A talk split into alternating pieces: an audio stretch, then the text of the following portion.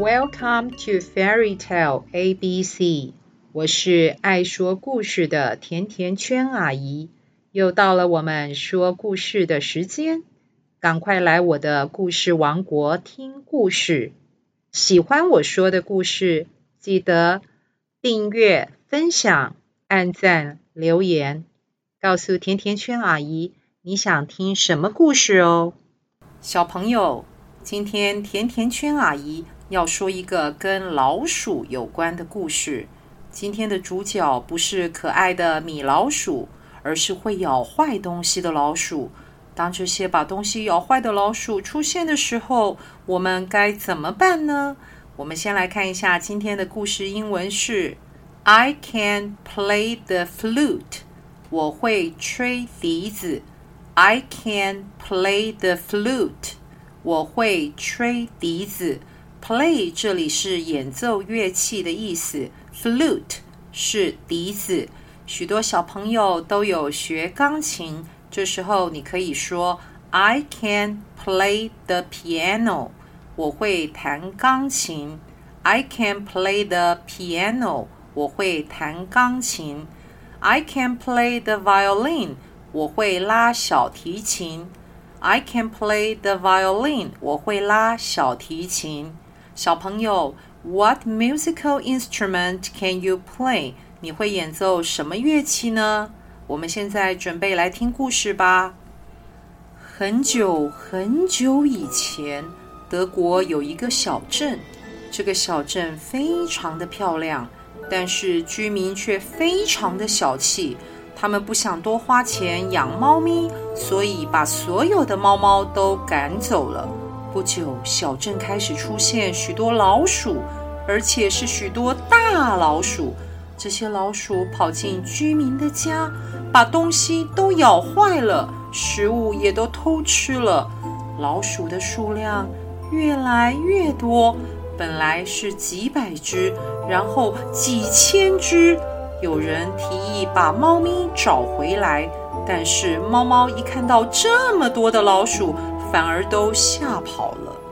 居民不知道该怎么办，于是他们跑去向市长抱怨，但是市长也想不出办法。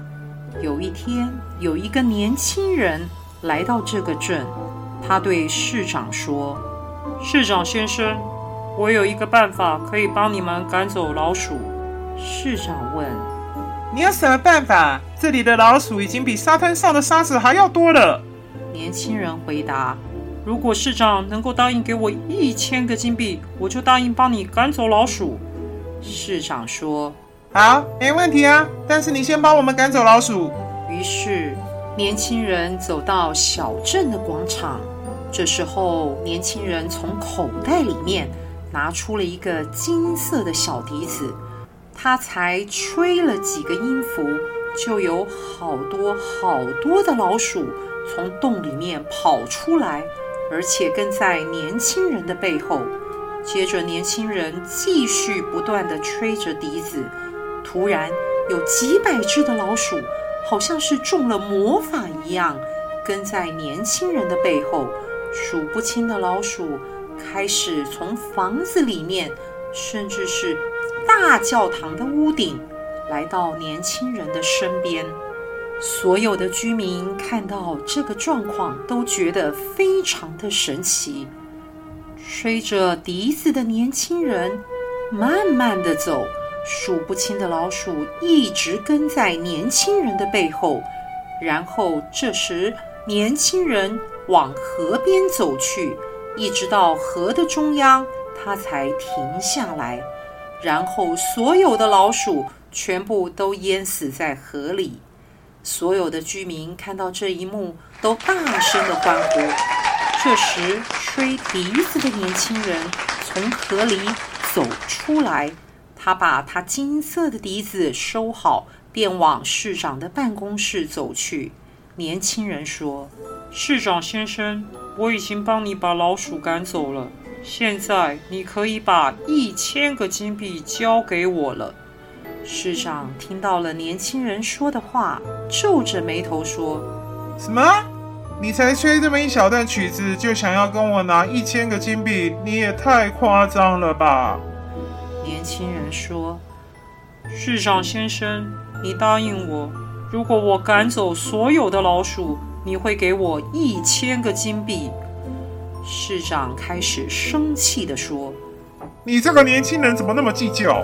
好吧，我这里有一百个金币，你拿去，不要再跟我啰嗦了。”年轻人对市长说：“市长先生，你没有遵守约定，说话不算话的人，将来有一天一定要为自己做的事情感到后悔的。”于是。年轻人拿了市长给的一百个金币，转身就离开了。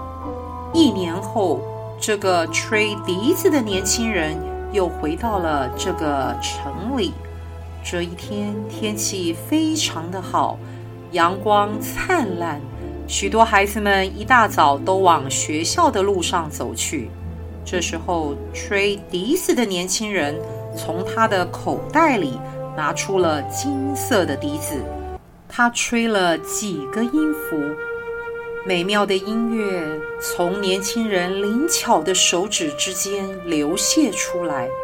刚开始只有几个小朋友来到他的身边，接着一群小朋友，然后几百个小朋友通通都围过来，就连那些年纪还很小、不用上学的小朋友。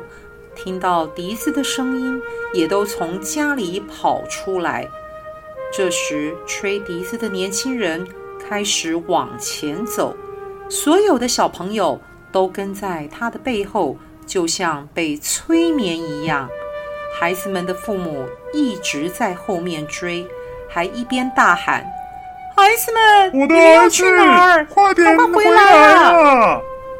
但是小朋友们。根本就不听，一直跟在吹笛子的年轻人背后。他们一直走，一直走，最后来到了一座山脚下。说也奇怪，这时候山脚下突然出现了一个门，门打开，所有的小朋友都跟着吹笛子的年轻人一起走进了山的里面。从此以后，再也没有人看过这群小朋友了。小朋友，遵守信用是一件非常重要的事。当我们答应别人，我们就要说话算话。如果我们答应爸爸妈妈要把玩具收好，才能玩手机游戏，那我们一定要说话算话，先把玩具收好，才能玩手机游戏哦。